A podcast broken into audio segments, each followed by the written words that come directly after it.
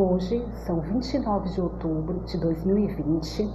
Eu, Rejane Costa, enfermeira da Estratégia de Saúde da Família do município de Eusébio, há mais ou menos cinco anos, da Unidade Básica de Saúde da Família, na localidade de Guaribas, na qual sou a enfermeira da equipe, e estou com o Dr. Mauro Bruno, enfermeiro por formação, exerce suas atividades no município há mais ou menos 10 anos e encontra-se na gestão há seis anos, sendo coordenador do Território 1, território o qual inclui essa unidade. Irei entrevistá-lo na perspectiva dos modelos assistenciais na atenção primária. Desde já, Mauro, queria agradecer a sua presença. Mauro, o que você entende por atenção primária? Antes de mais nada, bom dia, Rejane, bom dia a todos. É, esta pergunta, é, Regiane, quando a gente foca ela é, dentro do âmbito da assistência à saúde, o que a gente entende por atenção primária ao longo desses anos que a gente vem aprofundando esse estudo é o que nos diz respeito de porta de entrada. É aquele atendimento primário, aquele atendimento inicial, onde o usuário com algum problema de saúde busca o sistema. Então, a atenção primária, que são nossos postos de saúde, nossas unidades básicas, é, básicas não no sentido de, de coisa simples, mas básica de sentido do primeiro atendimento, da porta de entrada. Então, é isso que a gente atende, entende por, por, por atenção, atenção primária.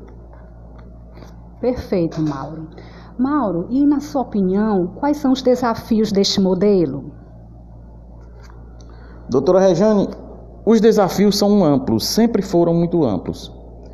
É, se nos reportarmos a história da criação do PSF, é, a gente vai voltar até a criação da função agente comunitário de saúde, o qual os estados do Nordeste na década do final dos anos 80, tinha um grande desafio em superar a mortalidade infantil.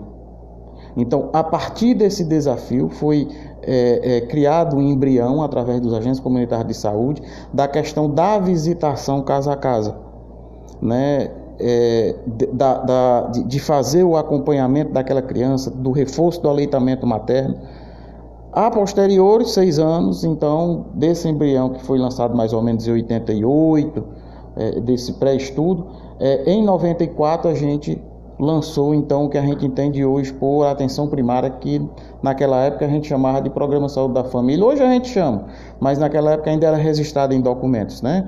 Então, Programa Saúde da Família. E desde então a gente vem enfrentando os desafios Hoje a gente tem um grande desafio que são as grandes áreas da atenção à saúde. A atenção ao idoso com as suas é, é, é, comorbidades, que seriam principalmente diabetes e hipertensão, a assistência materno-infantil à, criança e, e, e, e a, a, a, gestante, a puérpera, assistência mental. Então, assim, as grandes áreas. Então, os desafios ainda são amplos.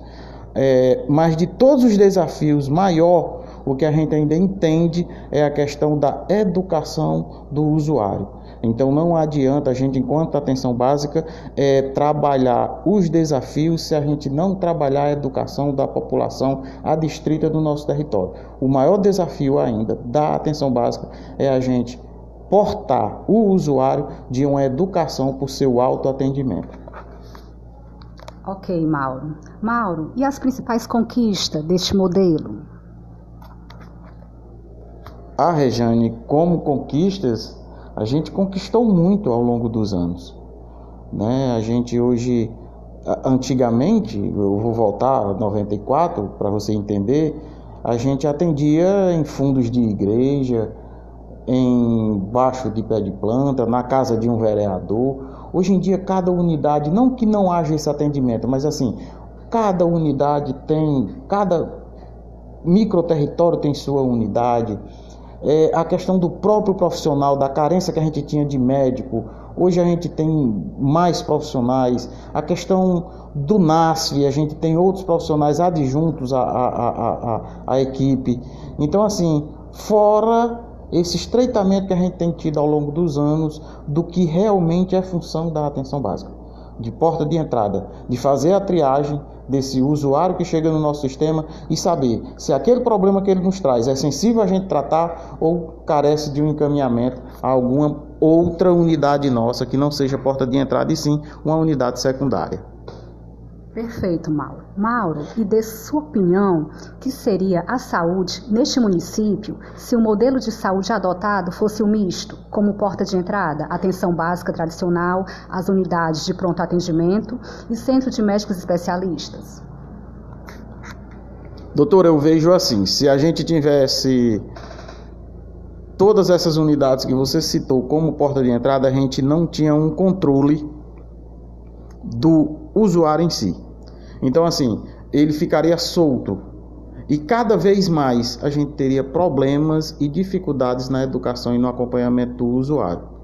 Então, eu vejo é, essa questão da unidade mista essa questão da unidade mista ainda não muito interessante. Até porque também seria um retrocesso. É a gente voltar à, à, à época do INAMPS, do INPS, onde você buscava qualquer porta de entrada para seu atendimento. Então, assim, o, o PSF hoje, ele trabalha por área de escrita, é, onde cada usuário tem seu cadastro na unidade. Agora, ainda mais que com o novo sistema a gente precisa vincular o paciente a esta unidade e a gente, através de um prontuário eletrônico, a gente ter toda a história clínica daquele paciente, inclusive é, dos acompanhamentos dele em qualquer nível de, de atenção, seja ele secundário ou terciário, que seriam os as outras, as outras unidades, né? como você citou, centro de reabilitação, é, unidades de pronto atendimento e etc. e tal. Então, Mauro, quero agradecer a presença e muito grata pelas explanações.